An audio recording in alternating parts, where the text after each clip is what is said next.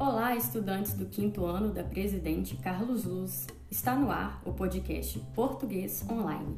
E no episódio de hoje, irei ler o texto intitulado Coleta Seletiva se torna fonte de renda para catadores de lixo em Três Rios, Rio de Janeiro. Esse texto está na página 5 do PET. Vamos a ele. Coleta seletiva se torna fonte de renda para catadores de lixo em Três Rios, Rio de Janeiro.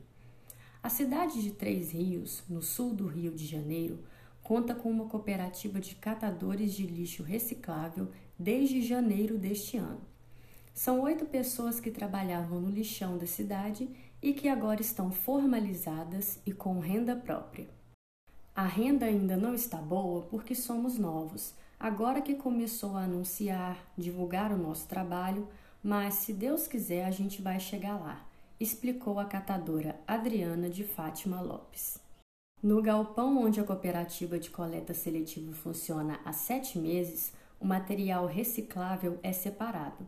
O plástico, o papelão e as garrafas PET, que antes levariam anos para se degradarem na natureza, agora serão reaproveitados.